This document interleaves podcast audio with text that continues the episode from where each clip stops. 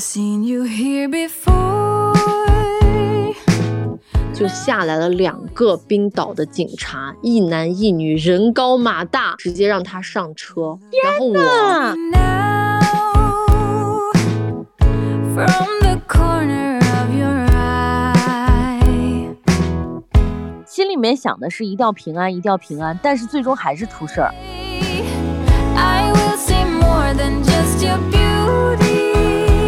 我最想去的地方我已经去完了，我觉得以后没有任何一个地方能够像冰岛这样给我这么大的人生冲击。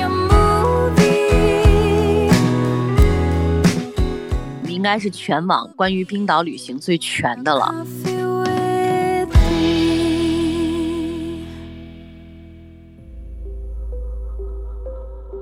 上一期呢，我们俩聊了关于爱静在冰岛拍婚纱照的各种奇幻旅程啊，然后呢，也给大家做了一些攻略和参考。那其实，在冰岛，他们除了拍婚纱照之外，还玩了好几天。我估计很多人可能很好奇，说去冰岛到底要花多少钱啊？而且北欧，我们想象当中是一个很远很远的地方，所以今天这期节目呢，我们就要继续来聊一聊关于冰岛的旅行。听说嗯今天在聊的过程当中，也给我们的听众带来了很多的好玩的小礼物呢。对的，我们是有很多很多的干货，因为我觉得如果说你想去冰岛的话，呃，也许听完我们今天的这期播客会有一个大致的概念，而这些概念呢，在我出发之前我都是没有的，所以我觉得今天给大家做一个这种。梳理包括就是很多人非常关心的，花了多少钱呀？费用大概是一个什么样的区间呀？都知道冰岛的这个物价非常的贵，那么贵到一个什么样的程度呀？呃，怎么样去挑选自己的这个呃出行和游乐的方式呀？我觉得这一期啊，我们都会给大家讲清楚，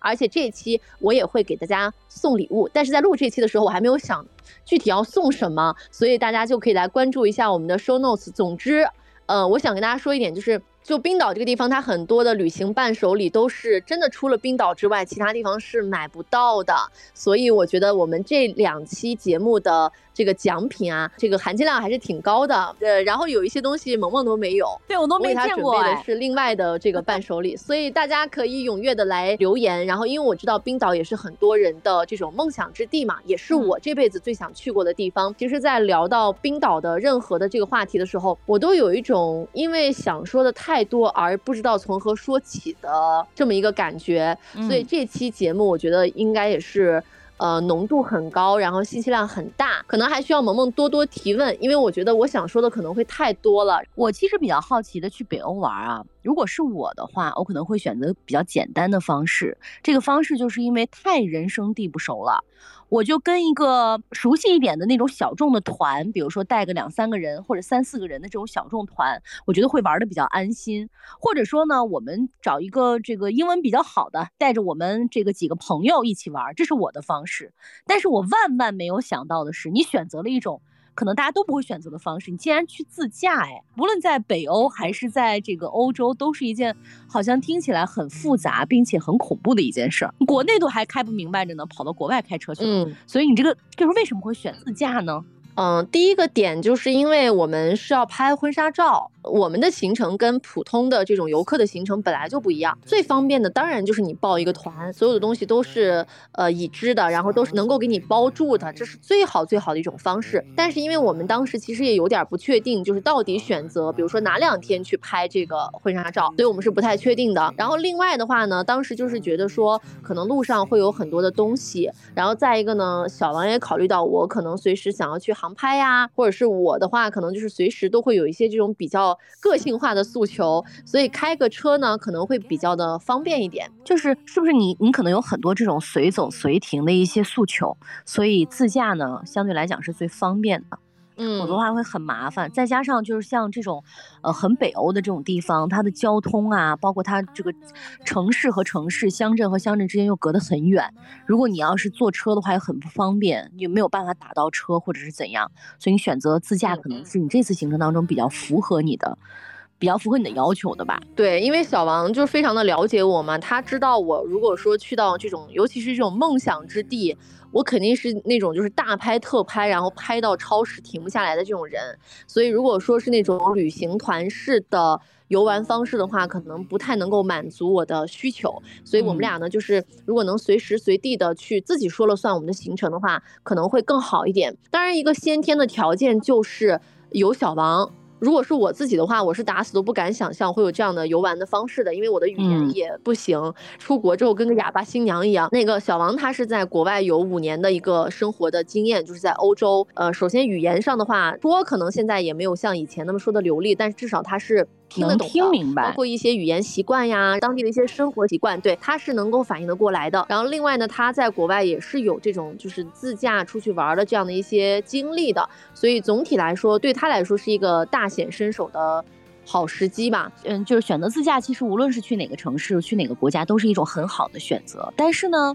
就是除了麻烦之外，我觉得我不我不知道啊，可能每一个国家它的交通规则都不一样，所以你们当时选择自驾是从哪个平台，然后怎么选择的？这个交通的过程又是什么样的？呃，租车是从一个那个叫做租租车的 APP 上租的，然后我们租了一个丰田的 RV 四，是一个四驱，总共是八天的时间，加上全险加上沙石险，一共是四千七，就这个价格听起来是很 OK 的，呃，但是它不含那个油费呀、这些，所以就是听起来感觉是还挺实惠的，是吧？对啊，四千七八天的话，我觉得基本上和北京差不多是一个价格了。但是这些地方的油费会很嗯高吗？对，油费的话，就是还因为你每天走的这个路程是比较长的，我们在那个路上每天的时间都是至少是有六到八个小时这样子。由于我们嗯白天的时候都玩的，就是安排的很满嘛，所以我们在冰岛其实有一个比较危险的操作，就基本上都每天都是在赶夜路的。大家如果说没嗯有在冰岛开过车的话，是无法想象冰岛的那个路非常非常的不好开，晚上连灯都没有，很恐怖的那种状态。最关键的是，你也知道它那个地方是世界尽头那种非常孤寂的景色。当你开在那种路上的时候，是有点儿害怕的，风也嗯很大，是那种横风啊。作为驾驶员，在风大的时候，你是必须要牢牢的抓住你的方向盘，不然会感觉就是那个风会随时把你的车给你掀翻，一点儿都不夸张。你们当时去的时候汇率大概是多少啊？北欧用的是呃欧元，对不对？冰岛呢，它的那个货币叫克朗啊、然后冰岛的这个克朗的话呢，国内是没有地方可以去换的，国内你没有办法去换到这个冰岛的克朗，所以你一般来说的话呢，就是你只能先换欧元，到了冰岛的机场之后呢，可以在机场用欧元换这个冰岛的克朗，大概的比率是怎么换呢？就是一百冰岛克朗大概兑换的就是五块多的人民币。哦，所以这个冰岛的货币是比人民币要要要要便宜一点儿的，然后欧元呢是比人民嗯币要贵很多，对吧？其实换的货币也不是很多，到了当地就刷卡就可以了。但是呢，在这里一定要提示一下大家啊，就是去冰岛的话，一定要带一张这个 Visa 的芯片卡，不要带那种就是没有芯片的双币种的磁条卡。它这个地方很多就是包括自助的加油站，冰岛的加油站都是自助的，嗯，就是你自己去到那个机器那儿去加，然后也没有人管你。如果说你用的什么银联卡呀，然后这种的话，就是在冰岛当地非常非常的不好用。我们这次就是因为没有带那个就是芯片卡，导致一路上都在找那种能够刷卡的那种 POS 机，所以就很不方便。我们其实这次在冰岛就是因为卡没带对啊，有好多地方刷不了，就导致我们的时间也比较的浪费。冰岛的话呢，它比北京时间要晚个八小时，嗯，所以我们到了这个冰岛的时候呢，是早上的大概十点钟，国内的话呢就是下午的六点吧。我们上一期其实聊到的是你拍婚纱照大概花了个五六万块钱，那你这一趟总行程大概是几天，然后花了多少钱？哦，这个是很多人都特别关注的，很多人都会问说要准备多少钱去冰岛？你知道前两天还有一个姐姐问我说，爱静说那个我们一家三口想去冰岛，准备二十万够不够？我说那简直太够了，没有那么的贵啊，尤其是现在好像比以前来说的话，嗯，虽然说整个欧洲现在住宿呀这块特别特别的贵，但如果说你能够提前做一些规划，比如说从机票上去省省钱的话，其实下来的话就没有那么的夸张。我跟大家说一下我们整体的这个费用啊，包括就是在录制这期播客之前，我们是算了个账的，就是因为这趟我们跟其他人不太一样，我们是去了两个国家嘛，除了去了冰岛之外的话呢，还去了这个法国巴黎，所以总共加上巴黎呢是。十一天，总共的花费是十六万块钱左右。然后嗯，因为我们在这个巴黎和冰岛都住了非常贵的酒店啊，就是各住了大概有几天的这个时间吧。就刨去这些的话，我们在冰岛正常啊八天的时间。花费两个人大概是在五万到六万左右。那如果不拍婚纱照呢？然后不拍婚纱照，我就想住一个比较正常的酒店，呃，包括吃吃喝喝呀什么之类的，大概能花多少钱？这也里面牵扯到一个问题啊，就是北欧的物价是非常高的。你给我们说一下主要贵在哪里？刚说了，就是如果说是两个人的话，就是八天时间，对，不拍婚纱照是五万到六万。嗯嗯嗯，啊，然后你住的是正常的酒店，不是那种差的酒店，但也不是说特别特别好的那种酒店啊。这个嗯里面呢，其实还有一个特殊的原因，就是因为我们呢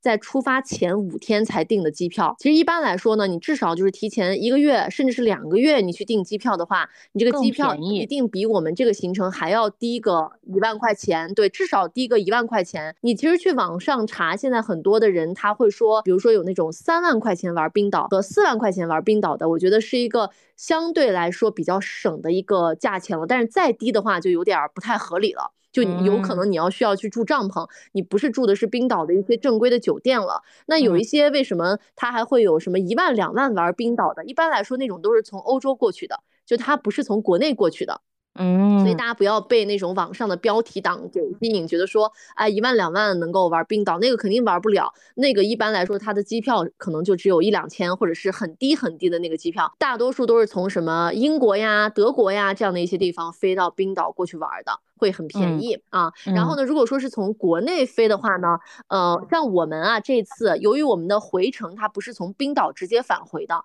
我们还去了一趟法国巴黎嘛，所以我们买的是多程机票，就是比普通的往返机票要贵一点。再加上我们是提前五天订的，而且我们订的时候呢是九月二十五号出发，已经是临近国庆的那个时间段了，所以方方面面都比较贵。就是我们两个人的机票啊，光机票的钱就花了三万二。光机票的钱就花了三万二，如果你正常买往返啊，两个人可能就是两万块钱左右，然后你嗯再遇上一个淡季的话，也就是两万块钱，所以它没有想象当中的那么夸张。我以前会觉得说是不是一个单程的机票就要两万块钱，我不知道为什么会，反正就会有这种很贵的这种概念啊。所以机票上来说的话，如果你能够做到提前去预定、提前去规划的话，呃，其实是能够省下来钱的。但是现在有一个问题就是。因为现在也是属于疫情放开之后，也没有特别长的时间，再加上在疫情过后，其实欧洲的整个经济环境啊，什么都发生了一些变化。现在有一个普遍的一个状态，就是在国外去欧洲住宿的费用是在大幅上升啊。就是啊，以前你在欧洲去玩的话，你的住宿其实不会花到那么贵，对。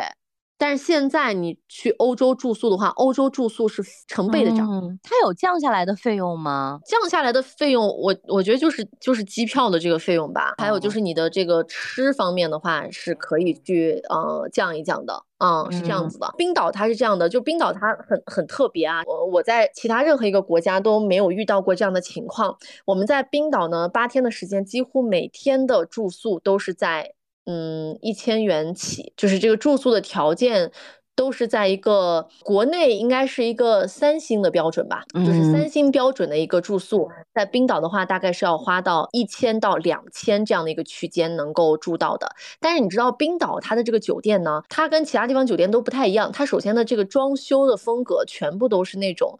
很性冷淡的那种呃工业风，或者是那种侘寂风，对，非常非常的简洁的这种感觉的。所有的冰岛的酒店，它都不会说特别的给你感觉啊，特别的华丽，或者是在我们国内的话，就是那种星级评级很高，然后里面的嗯。东西很丰富，它没有，它都是特别特别的简单简洁，但是很干净。啊，就是基嗯础的这个干净是给你保证的，但是价格也都。呃，不是特别的便宜啊，我们住的最便宜的也就是在一千块钱过一点这样的一个酒店，再住的差一点，你就要住到那种青旅里面的那种地方了。那这个你刚刚说到的这一千块钱的酒店，类似于如果是三星的话，我可不可以理解为像那种国内比较干净一点的快捷酒店，就跟雅朵差不多啊，对，是的，啊？那如果是这样的话，的我觉得在旺季，然后呃旺季热门城市，如果是雅朵的话，也差不多在一千左右，所以我觉得这个价格是 OK，还能接受，就至少不是很离谱。呃，但凡是稍微好一点点，比如说它的空间要大一点的话，那就是升到两千了。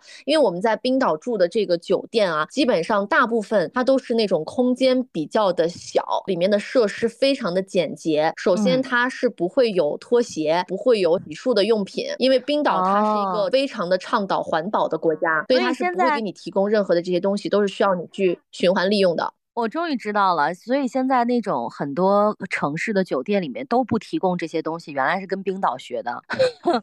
我去嗯上海有好多五星级的酒店都已经不再提供那个就是牙刷啊，还有这些不环保的东西了。哎，我说这是从哦哪儿来的毛病？原来是从冰岛来的哦。就是完嗯全不提供。然后更可笑的一点就是说，冰岛它是一个，我觉得它是一个社恐友好型的国家。我嗯们这一路除了住了一个超五星的那个就是蓝湖酒店之外，剩下的所有酒店的 check in 也没有人管你，全部都是助的吗自助的？哦，那对，真好，自助的。不需要用英文其实也 OK。他就没有人跟你交互，也没有人招呼你，你基本上走到那儿之后，你就是打个电话，或者是呢，他会给你提前的预订单上，比如说会有一些你要输入的数字呀，办理的一些手续啊，我就从来没有见过冰岛的酒店有前台这种东西。也跟整个国家就是人少，服务行业总体来讲的人口比例还是相对比较少的，也有关系。所以他们必须要开发这种比较智能的，没有太多人去嗯服务你的东西也有关系。那你说这个在国内不太可能的原因，是因为它可以解决就业嘛？哎，放对一。两个人还是要解决就业的问题，对，这跟国情可能是有关系的啊对，。是如果你是一个社恐的话，你就是基本上这一路啊，尤其你又是自驾的话，你就基本上碰不到什嗯么人，就是跟你交流啊什么的，就没嗯人跟你说话。还有一个很有意思的知识点呢，就是冰岛的水呢是世界上最干净的嗯水，在冰岛是不需要去买矿泉水的。直接打开直接打开水龙头就是最干净的冰川水，世界上最环保的水，你打开就能喝。他们在超市里面其实也会售卖那种大桶的矿泉水，我们其实第一天的时候就买了那种大桶的矿泉水，然后我们的摄影师就提醒我们说，你们不用花钱在超市里面去买水的，在任何冰岛的任何一个地方，你打开水龙头子就就能喝到最最最干净的水。但是为什么也有很多人说，呃，就是喝到的是那种臭鸡蛋味儿的水呢？就是因为他们可能把这个热水打开了之后，没有转化到冷水，或者是从热水转向冷水的时候没有做过多的停留，所以他们喝到的是有那种硫磺的臭鸡蛋味儿的那种哦水。但嗯，如果说你比如说你现在打开的是热水，然后你先把它转到凉水，多放一会儿，让它完全变成凉水之后，你再去喝那个水，就是完全的冰川水。哎，大家都知道，在欧洲喝水的时候啊，都是凉水，就是他们根本不嗯喝热水。我那么冷的天，我不知道你有没有能受得了，还是说自己在屋子里面悄悄的烧水，因为他们要喝热的，哦也会烧啊咖啡啊，或者牛奶啊之类的。你光喝冰水，你受得了吗？带了那个烧水壶的，但是我这个人比较特殊嗯的是我，我就是大早上就能空腹喝冰水，所以很多人说我的那个肠胃就是外国人的肠胃，就是我是属于那种可以完全就是喝冰水没有任何问题的人。嗯，妈呀，这个不行，喝多了容易这个胃疼。那吃的呢？因为我听说，就是尤其是北欧吃饭的时候，他们会比较局限，无非就是什么奶酪啊、三明治啊这些。所以你去的这几天，你吃的还好吗？我们在出发之前呢，做各种各样的攻略啊，当然不是我做，是小王做，因为我没有时间去做攻略。然后呢，就很多人都说这个冰岛是美食荒漠嘛，因为冰岛没有什么特色的这个美食，他们最著名的是可以吃鲸鱼肉，但是呢，大家都说不要去尝试吃这个鲸鱼肉，因为鲸鱼肉是臭的，所以呢，你嗯最好不要满足自己这样的一个呃好奇心。然后冰岛好像也是世界上唯一一个吃鲸鱼肉不犯法的这种国家，他们好像整体来说的话就没有什么特色的美食，他们特色的美食就是龙虾、羊肉汤。我我在想说，那我们西北的人为啥要跑到冰岛去吃这个羊肉汤？是疯了吗？啊，就是没有什么值得去说的一些呃美食，然后冰岛菜呢也就很普通很平常。呃，我们在冰岛基本上几天的时间，大量的时间都在吃各种各样的热狗，所以我吃到后来的时候，谁跟我提热狗，我就已经是想吐了，你知道吗？热狗就是当地最便捷的这种快餐小吃。本来呢，大家都觉得说，哎，冰岛是美食荒漠，没什么可吃的。可是后来你会发现，不是冰岛的美食荒漠，而是你的钱包是荒漠，因为你真的不能够每天都去变着花样的去饭馆里面吃饭，实在是太贵了。嗯 哦，所以你没有带那些什么方便的，他们好多人带的自嗨锅啊、方便面啊这些，反而这些是成为了旅行当中最主要的吃食。真的，我跟你讲，我带了两三三包吧麻六记的那个酸辣粉，真的是救大命了。就是 我我和小王，我们俩拍完婚纱照的那天晚上，我们就说我们今天晚上吃点好的吧，我们就回到那个我们的酒店，弄了那个麻六记，一人吃了一包之后，又加了什么其他的面包，乱七八糟吃了一顿。我们觉得说我们已经吃到已经非常好的这个餐食了。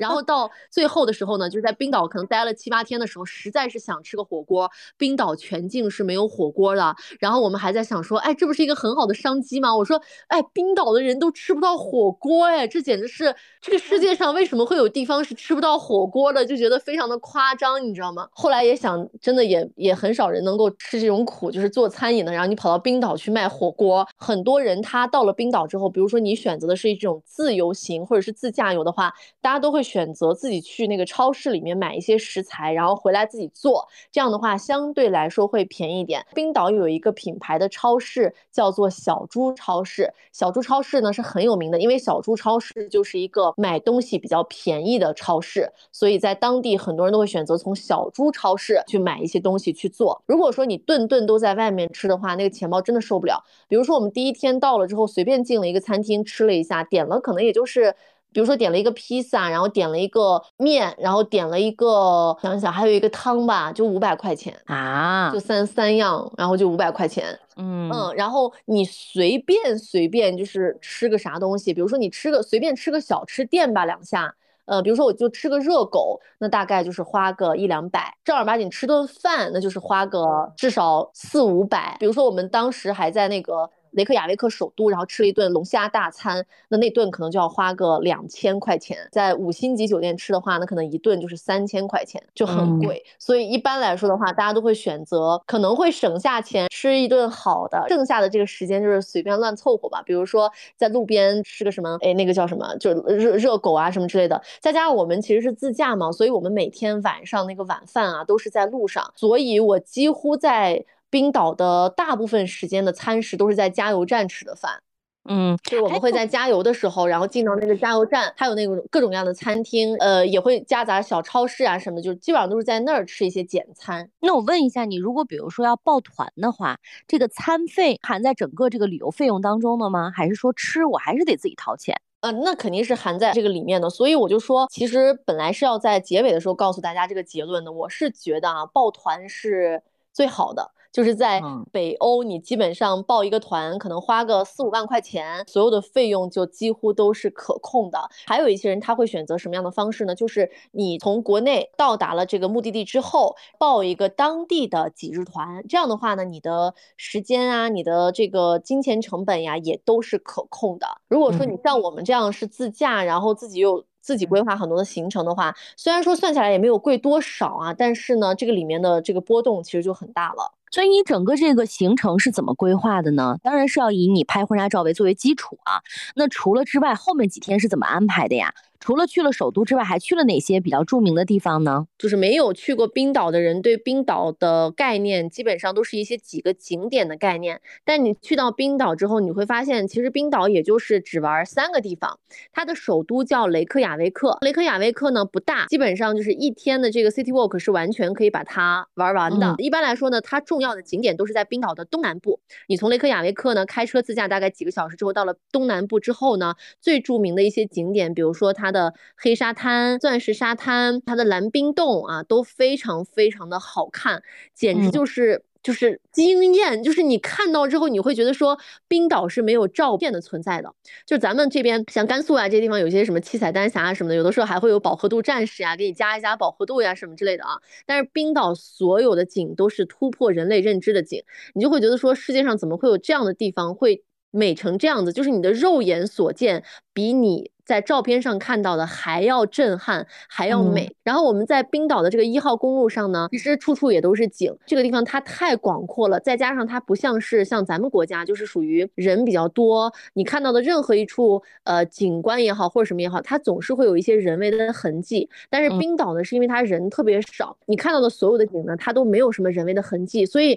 就你看到的所有的景，它有都有点那种巨物症的感觉。嗯。就是很大，然后离你很近，但事实上这些东西都离你非常的远，就是这样的这种状态。然后中间没有任何的遮挡，包括这个国家呃人文也好，自然也好，整个的配色都是高级的配色。就是你会觉得非常非常神奇，就是人家怎么没有一点儿地方是土的，处处都是那么的洋气，那么的孤寂的这种感觉。所以为啥说北欧是艺术家的摇篮？我觉得一点儿都不夸张。你到这个地方。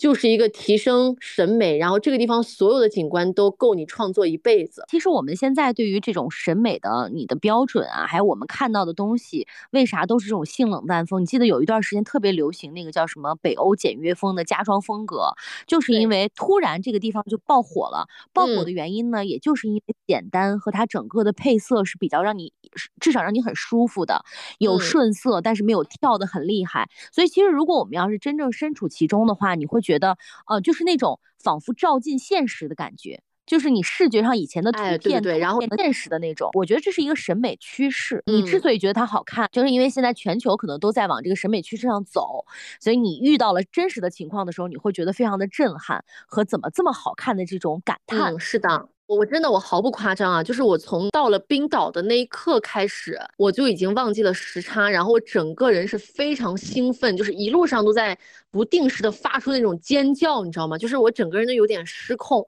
我我就觉得说。我来到了冰岛，哎，这是冰岛，哎，所有眼睛见到的东西都让你觉得说，天呐，怎么会是这样子的？所以我觉得来冰岛的话，呃，去冰岛的话，一定是要去这个钻石沙滩、冰河湖，然后还有就是黑沙滩，因为几乎你搜到的各种旅拍呀，包括大家呃打卡的这些攻略呀，都会去到这些地方。可能我现在讲的那么细，大家也会没有概念，但是基本上你去一遍之，这些景点你都会对上号。但这三个是必去的。但是在这个里面呢，我想提醒大家。的一点就是，我在这个有一个地方叫呃冰河湖，冰河湖呢，它就有点像那种冰河世纪的真实的这种感觉，它的那个冰川就是那种蓝色的冰川，你可以从这里呢报一个当日的这种半天的徒步蓝冰洞的团，看这个蓝冰洞，然后徒步冰川的感觉。然后呢，还有一项体验是我没有做，但是我觉得非常非常遗憾，但是我觉得大家可以去做的，就是它有一个叫做这个冰河湖的游船的项目，然后这个冰河湖的游船项目。就是它会开一个像那种科考一样的那种船，你可以穿上那种橘黄色的像科考服一样的服装，坐在那个船上，那个船就会行进在这个冰川当中。嗯，为啥没做呀？都是离开这个地方之后，我才知道有这个东西，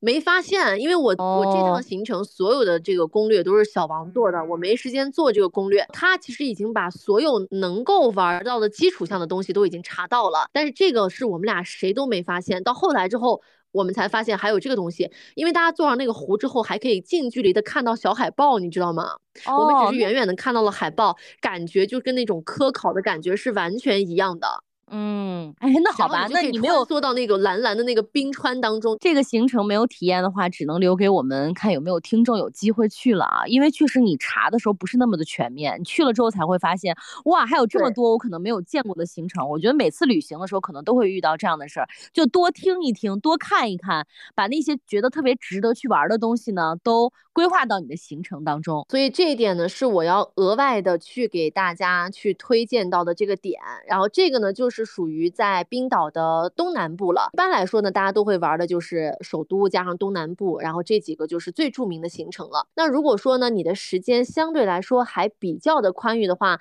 一般有一些人他回到了这个雷克雅未克首都之后，他还会再去到这个西南部。西南部有一个地方呢叫斯奈山半岛，斯奈山半岛呢上面有一个小镇，就是电影《白日梦想家》的取景地哦。所以很多人都会为了这部电影去到冰岛，一定要去到。彩色的小镇，在《白日梦想家》的电影同款机位呢拍照片，我就是把这个所有的照片都拍完了啊。所以呢，你在这个西南部呢，也会看到和东南部完全不一样的景色。东南部就是大家向往的那种，觉得冰岛最极致的那种冰压川啊，然后这种冰雪世界的这种美。到了西南部的时候呢，就是更加的小清新一些，你能看到很多的绿色呀，看到很多的这种小岛啊，这样的一些东西，就是它更加的像欧洲一点。所以如果说呢，时间允许的话，可能大家把南部和西部呢都会玩一个遍。像我们这次的话，就基本上浅尝辄止的把这些地方都打卡了，所以也是给大家可以首先理清这么一个概念。哎，你觉得几天是够的呀？就是说，如果我要真的深度只玩冰岛这个国家的话，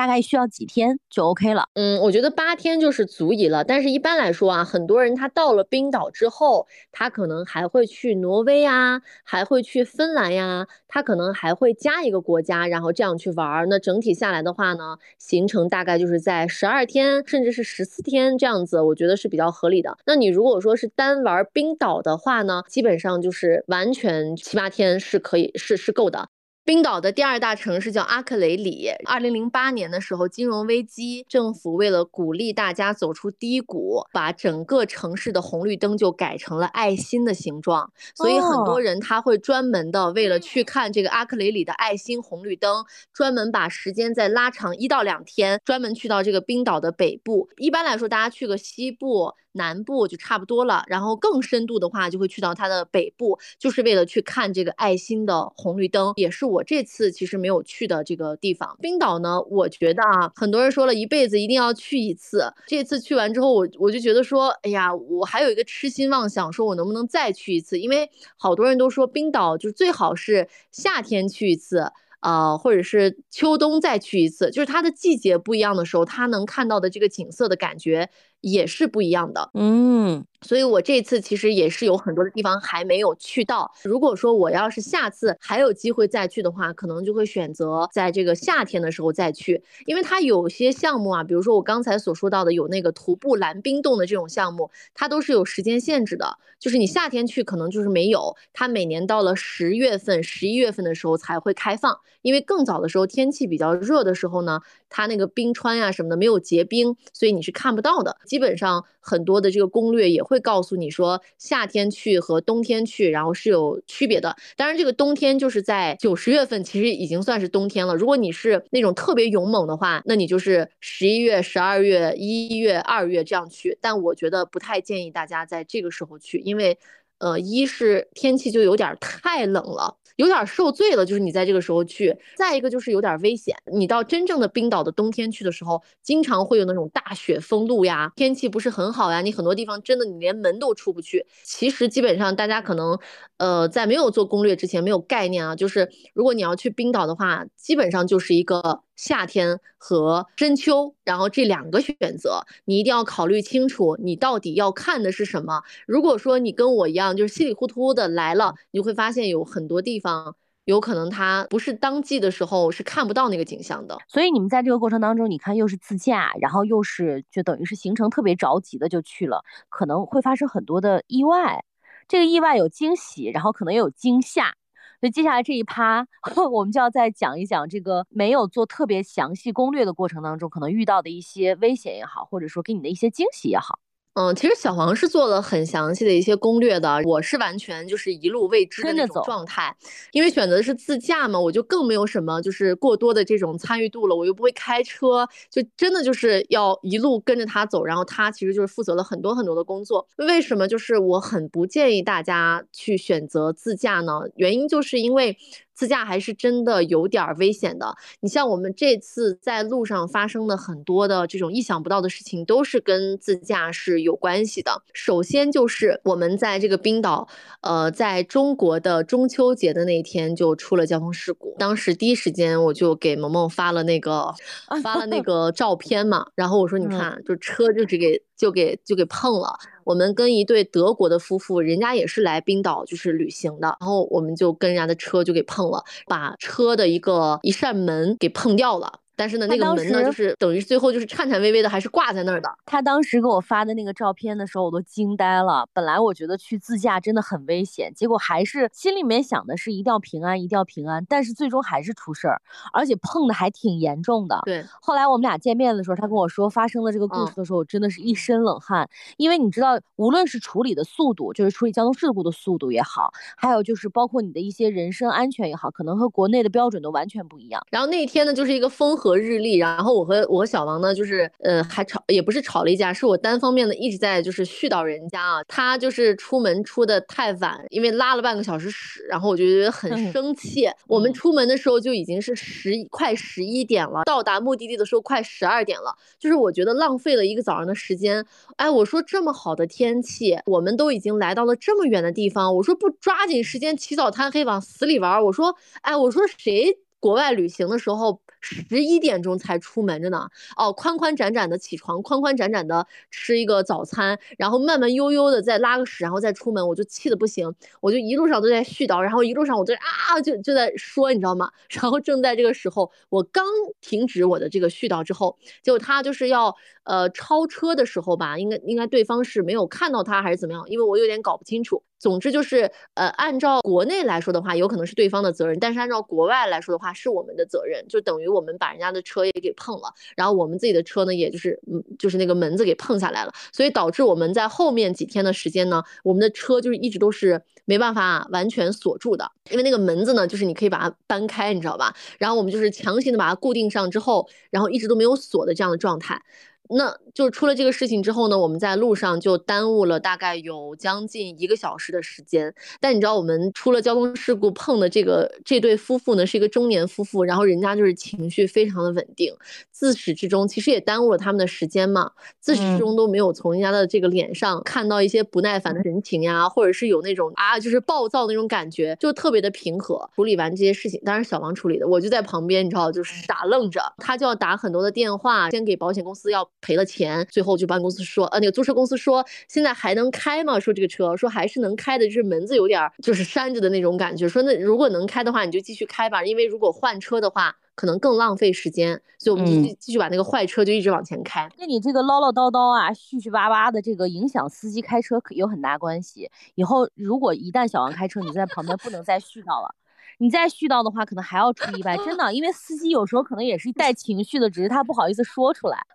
哎呀，反正。我我我我感觉我已经停止了一段时间，然后才那个什么。但是后来呢，因为萌萌也知道我前面发了脾气嘛，所以也有批评我，就是说千万不能在路上的时候带着气啊什么之类的啊。天呢，就是小王就跟人家说，就说是非常的抱歉，耽误了他们的这个时间啊什么之类的。那个德国的那个大叔就说了一句，说 That is life，说没关系，这就是人生，这就是生活，无论怎么样，还是祝你旅途愉快。嗯，这句话让让让让我们觉得。说非常的感动，你知道吗？因为那天我们经历了非常非常多的事情，都是在同一天发生的。除了那天早上我们就是出了这个交通事故之外，我们在下午的时候我的无人机炸机了。但如果说不是玩航拍的人的话，可能 get 不到这些点，所以我就把这一趴呢简言而之的去讲一下。总的来说就是，总的来说就是我在一个地方飞无人机的时候呢，无人机呢掉在了那个山坡上，然后我和小王就一直在户外找找找找找，找了很半天没有找到。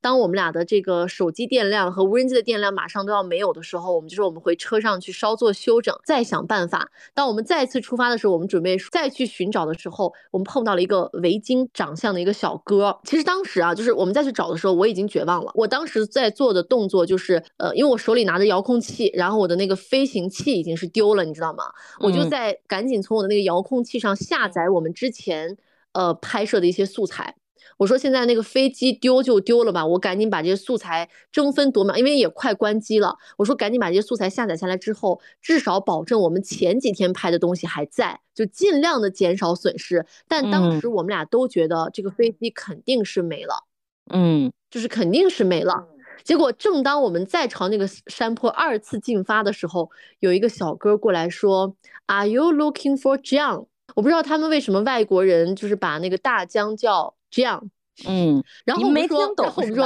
，yes yes yes，我们没听懂，但是他指着我手里的那个东西说，this，然后我们说，对对对，我们就是在找这个，然后他说我知道在哪儿，他看到了是吧？我们两个。对我们两个就像是傻子一样跟着人家一路，他给我们指了一个地方，而且那个地方跟我们判断的那个地方完全是两个方向。嗯，我就看到我的无人机闪着红色的小小灯光，然后在那闪着，然后小王呢就赶紧冲上去，之后再有点像悬崖峭壁那种感觉，把我的飞机给我拿下来，然后那个小哥就走了。那个小哥的形象在我们俩的心目当中像神一样的存在，就是就是觉得那个心情的起伏已经大到一定程度了，觉得说怎么会有这样神奇。的经历突然之间出现了一个人，告诉你说：“我知道你这个东西在哪，我领你去。”嗯，我们俩找了很久，我们将近在外面可能动了有一个半小时，然后都没有找到那个东西，他就直接领我们找到了。晚上的时候就要赶往另外一个地方，可能路程有有个三四个小时的时间，天色已经黑了。我和小王呢，我们俩就回忆着今天这一路，又是过中秋节，大早上出来两个人又不太高兴，遇上了交通事故，下午又把飞机给炸了。然后这一路上我们在这说的时候，又想起来德国的人说的那句 "That is life"，结果嗯没想到那一天还没完。我们在路上的时候就发现后面有一辆警车一直在跟着我们，闪着蓝光。我和小王就开玩笑说：“哎，这个车不会是追我们来了吧？”我们俩说这个话的时候都是开着玩笑在说的，因为觉得说肯定跟我们没关系啊，对不对？车就一直跟在我们后面，我们就一直在往前走。结果呢，我们在距离我们的目的地还有三四十公里的时候呢，有一个加油站，然后小王说想上个厕所，我们再吃点东西，我们就把这个车呢往加油站那边就左转下去，然后走到了加油站，没想到这个警车就警车就是跟着你们哦，警车跟了我们一路，就是跟着我们，我们是为俩真的吓疯了。小王就说：“我去，说这怎么真的跟着我们来了？就一路跟着我们来了。然后呢，我们把车停下来之后，就下来了两个冰岛的警察，一男一女，人高马大，穿着那种警服，就是让小王跟他们走一趟，就直接让他上车，然后我就竖立在寒风当中，原地呆傻在那儿，我我不知道怎么了，然后他也不知道怎么了，然后在极度恐惧的情况之下，他就被带上了警车，然后呢，又由于那个冰岛的两个警察不会说英语，然后又啊。迅速在当地找了个加油站附近的两个警察过来上到车上，所以总共是四个警察围着他一个人坐在车上盘问他。天呐，赶紧说一说是犯了啥事儿？你们俩像电影一样，北欧去逃难的，结果被国际警察给抓到了。当时的情况就是我身上没有卡，没有钱，而且你知道我也不会说，冰岛当地也不是人人都说英语的。嗯，啊，然后就是语言也不是那么的通，就站在那儿，我就不知道该怎么办。我当时心想说，万一如果他被带走了的话，我应该要怎么办？那个警察就让我上到车上去等，但是我又不可能上到车上等，我就站在车边等。最后我在那个车边可能等了有个二十分钟，我实在就是已经是冷到就是快要僵了，我就上车去等。我还偷拍了一张就是他在车上的照片，可能大概经过了二十多分钟吧，小王就就下车了。下车之后我说咋回事儿？就是真的吓疯了，你知道吗？嗯，他说你知道是为啥吗？我说我不知道。他说有人投诉我们在一号公路上超速。啊，超那限速多少啊但是这？个，但这个事情都已经是几天前的事情了，就是大致意思就是说有人举报你，限速八十，举报你们前两说有有超速的嫌疑，小王就说不可能，我们没有超速，而且说我们这个呃出了这个交通事故，你们也看到我们一路上其实都开的是比较慢的，然后还给他看，就是我们的车门子已经撞成那样子了，说我们怎么可能超速呢？然后还举报的人还说我们在一号公路上窜来窜去，当然也不知道这些由头都是从哪儿来的，因为一号公路上是没有任何的那种就是监控啊，连路灯都没有，然后更没有人，也不知道他们这个投诉机制是怎么来的。反正就是说他们接到了这样的投诉，所以他们就一直跟我们追着来，追着来之后呢，最后罚款罚了我们七百五十块钱。你知道七百五十块钱罚的是啥吗？也人民币吗？是罚的人民币。罚的是啥？是你们，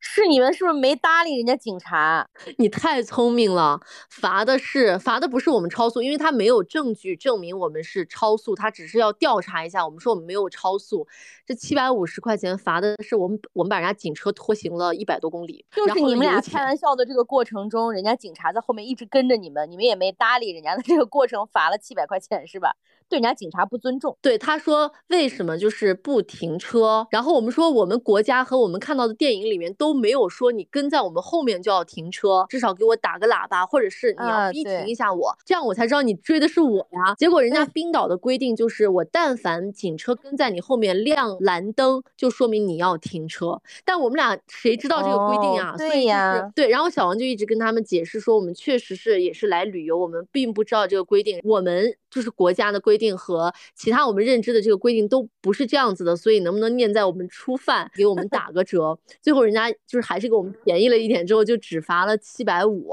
说这七百五就是你把我们同事拖行了一百多公里之后要给人家给的钱。确实是，人家油费可能都不止这点钱。所以就是出了这么一个岔子，然后我们在冰岛的这个行程就是非常的惊心动魄。OK，好，我们最后也来总结一下吧，就是你这个人生之旅已经在这么年轻的时候就完成了，有没有什么感受？当然，我刚才听到说可能还要再想去一次，觉得非常的好。那除了好之外，有没有刷新一些你的人生观、价值观？我其实最开始去到冰岛的时候，就是非常的兴奋，兴奋到每一个细胞都在尖叫。快要离开冰岛的时候呢，就是陷入了深深的失落。呃，我真的从来没有就是说有过这种。心理的这种落差，你知道有一句话叫做“冰岛的后劲儿特别大”，就是你去嗯过冰岛之后，你再回忆起来这个地方，或者是你要离开它的时候，你那个心里的感觉那个落差是非常非常的大的。所以我就是在冰岛体会到了这种感觉。大概在我的旅程要快要结束的前两天的时候，我就突然觉得我有一种那种人生已经没有追求的感觉。嗯，就是我这辈子我最想去的地方，我已经去完了。我觉得以后没有任何一个地方能够像冰岛这样给我这么大的人生冲击，所以我就突然间有那种非常空虚，然后非常失落的那种感觉。嗯在冰岛的前几天的时候，我我我会觉得说，哇，我来的是冰岛哎，姐在三十岁左右的时候就已经来到了冰岛，我觉得简直太酷了吧！冰岛快要离开的时候，我就觉得说啊，那那我以后下一个以后该怎么办？你本来抱着巨大的期待，在你过去的十年当中，你一直都在心心念念的盼望这件事情，你要在冰岛拍婚纱照，你要来到冰岛，你要在冰岛做什么样的事情，这一切全部都实现了的时候，你就觉得，那你的下一个目标呢？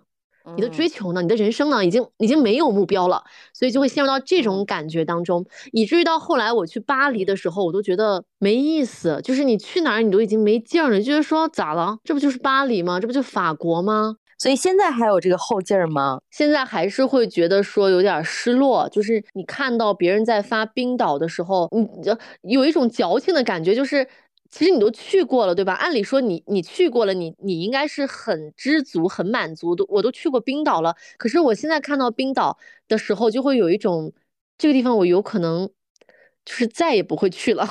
那不是就够了吗？无法别人可能无法理解的这种状态，啊就是你你曾经拥有过它，可是你现在已经失去了。嗯，对，可是你就是你还想去啊，但是还想去的话，你就会觉得说，应该这辈子不不可能再去了。你你以前的时候，你没有接触到它的时候，你还是总是抱着希望，你觉得说我这辈子一定会去冰岛的。可是你现在在看冰岛的时候，你就会有一种我这辈子再也不会去这个地方，可能这辈子没有机会再去去这个地方的那种那种失落感，就有点像是失恋了，然后你不会再跟他复合的那种感觉，就有一嗯种这种莫名其妙的这这种感觉。所以就是。嗯，我觉得冰岛是真的是一个非常有魅力且非常独特的地方。嗯嗯嗯，虽然我不是很理解你这个这个想法啊，但是你说嗯的那种曾经已经拥有完了，不知道下一个人生目标的这件事，我非常非常的理解。就是你已嗯经努力努了好久，然后发现实现了之后的那种空虚感啊，这个非常能理解。是这样，就是可能在下一个目的地吧，就是人们在嗯不断的寻找自己的目的地的过程，在这个过程当中的所想所悟和你的人生阶段是完全匹配的。等到我觉得你四十岁、五十岁的时候有机会再去冰岛，可能你的嗯人生感受就又不一样了。所以每一个阶段、每一个阶段的目的地和想法不一样，你带来的感受是不一样的。不管有没有机会去吧，我觉得这一次总体来讲呢，就是呃，把该干嗯的事儿干了，然后把想去的地方也去了，然后还经历了这么多 amazing 的事情，就还挺好的。嗯，我觉得这趟其实带给我最大的那种欣慰的感觉，就是，呃，虽然说有很多人已经去到了冰岛，虽然说我以后可能再也无法去到冰岛，但是我觉得我把我人生特别大的一件事情放在冰岛完成了，就是在冰岛拍了婚纱照嘛，因为我觉得这是人生很重要的一个时刻，然后我放在了冰岛。就是有一种印记的感觉，就是我觉嗯得太酷了，人生能有这一遭值了。我我我有很多次啊，就是在冰岛和包括离开之后，有非常强烈的感觉，就是我觉得我这辈子值得了。活嗯值了，然后以 前可能没有这么强烈的感觉，但是这一次就会给我的感觉就是我这辈子活的真值，我嗯我值翻了，就这种感觉。嗯嗯，最后我觉得要有一个小彩蛋吧，就是，呃，我觉得他去了一个我觉得还挺好奇的地方，就是这个丁丁博物馆，哦，对对对对对吧，这个彩彩蛋，我们简单的讲一下吧。哎哎呀，这个没有跟大家说，我我我给忘了，幸亏你给提醒起来了。这个地方呢，就是我觉得在世界上其他的地方我也闻所未闻的一个地方，甚至就是真的去到这儿之后呢，才对这里有了很深层次的了解。呃，因为这个地方呢，它的特殊性啊，所以你在社交平台上有的时候是看不到太多的一些照片的。就是因为很多平台都没有办法那个放出来嘛，所以我估计大部分人是没有，就是跟我一样，第一次听到这个东西是有一点迟疑的。我会再问你说，这个钉钉就真的是我们理解的那个钉钉吗？就真的是那个东西吗？嗯全称叫钉钉博物馆，然后它更加学术的名称我就不便说出来了，但是就是男性的某一个部位啊，大家就是我只能嗯说到这儿了啊。它这个博物馆呢，就是收集了世界上所有的生物的这个器官的标本。哎，你说吧，小宇宙不会被封的，要不然后面全程都在这个那哎，个。不是，我听了另外一个听了另外一个节目，他们里面好像是会有做一些低调的处理，所以我我不知道我们的这个会不会有影响啊。总嗯，总的来说，我们就就说这个丁丁博物馆就是所有的这个雄性的这个生殖器官的展示然后你都可以在这个博物馆当中看到。女生如果说去一次这个地方的话呢，会有一次心理尺度上的大突破，而且据数据调查，就是这里嗯百分之五十五的受众是女性，更多的是女性去到这个博物馆，然后看这些内容，就是不同的这个生物啊，它的这个这个这个体积呢是不太一样的，超乎你的想象的。世界上最大的这个钉钉呢，这个来源是鲸鱼，所以网络上你能看到的最多的照片是好多人跟这个鲸鱼的这个钉钉合影，就是它比人还要高。全球都没有。呃，就是这个对于我们女性来说对对对，是真的就是必须去到这儿。就是对我们女性来讲，真的是个特别好奇，但是又不知道从哪些空间去了解。我是觉得，如果你去到这个博物馆，你可能就没有那么的别扭或者是不舒服了，因为都是那样，大家都对吧？这是一个哎博物馆很学术的东西了，你就没有那么的不舒服，或者说觉得很难堪了，对吧？对对对，然后它是一个非常极致的这么一个体现，所以我就说，如果说你是一个女性，你去到这个空间之后，你的心理尺度会有很大的一个突破，就是你可能短时间之内会有所有的这个去齿去敏的这样的一个过程，不会就是觉得这件事情是一个很呃嗯难以启齿的这么一个事情吧，你尺度一下会变大，然后甚至我在当时参观的时候还看到有一个就是欧洲的嗯北欧的一个男性，然后带着一个两三岁的小女孩儿在里面参观，那个小女孩穿着一身粉粉的衣服，一直在问她爸爸 What's this？对，然后在各种各样的问，你知道吧？很有意思。这里面就是很多生物的，比如说什么鹿啊、羊啊、鱼啊、牛啊等等各种，还有包括人啊，就是冰岛足球队啊，就是啊、这种啊，反正都有。最有意思的就是它有各种各样的钉钉周边，你想象不到的，比如说钉钉形状的耳环啊、杯子呀、糖呀、什么毛线套啊，呃，钉钉形状的所有所有的周边。然后我甚至和小王，我们俩还喝在在那个里面喝了一个下午茶，钉钉形状的华夫饼和钉钉的主题的那种咖啡。然后就是全部都是那个意象，你知道吗？然后还有一些比较有意思，就是什么丁丁煎蛋锅，我还买了好几个。然后还有就是呃 丁丁意大利面，就是它那个意大利面的那个形状也是也是那个样子的。就是这些照片我都不好发在朋友圈和任何社交平台，好像会被屏蔽吧。所以如果大家在我们的听友群里的话，我是可以大肆的给你们分享一些这样的内容。呃，如果说在其他平台的话，好像是有点儿分享不出来的。所以它有很多这种有意思的这种周边，包括它里面所有的把手都是那个形状的，你知道吗？就是它把这个东西意象到了极致，就会让你觉得迅速脱敏。就是你越好奇，越不敢发，越禁止，然后越勾起大家的这种想窥探的欲望。但其实要是真真正正的放起来，你就放在一个一个陈列馆里面去陈列的话，其实也无非就是那些东西嘛，对不对？啊，所以就是这这个给大家留下一些悬念，然后如果大家想看的话呢，可以在任何一个有我的群组社群当中，然后艾特发给大家啊，然后也希望大家能够多多给我们这期留言吧，我们这期还是有礼物哟。OK，好，那我们今天也说了这么多了，我觉得我们应该是全网关于冰岛旅行最全的了。呃，你的朋友如果想去的话，我觉得非常强烈，把我们这期节目推给他，有很多很干货、很实际的东西，嗯也避免了大家踩坑哈啊。当然，这个呃去这个地方也挺不容易的，一是确实比较贵，第二呢还有各种各样的不为人知的一些事情，所以大家一定要提前的来做好旅游攻略。我觉得我们光凭嘴说啊，大家可能很难想象，但未来如果有机会能够看到更多的视频、更多的图片，你可能就会更有概念。总之就是一个很美丽的地方，去完了之后呢，也很让大家神往，也特别感谢大家的支持和收听。那我们今天的节目就是这样喽。有任何的问题，我们就在评论区当中见吧。然后同时也预告一下，就是我们关于旅行这个系列呢，还会出一期巴黎的。所以如果说你有什么想问的话，也可以留在我们的评论区当中。好，那我们就下期再见吧，拜拜。拜拜。I wish I could freeze this moment right in next to you. If you're asking me, then I say we don't make a move. I think tonight I wanna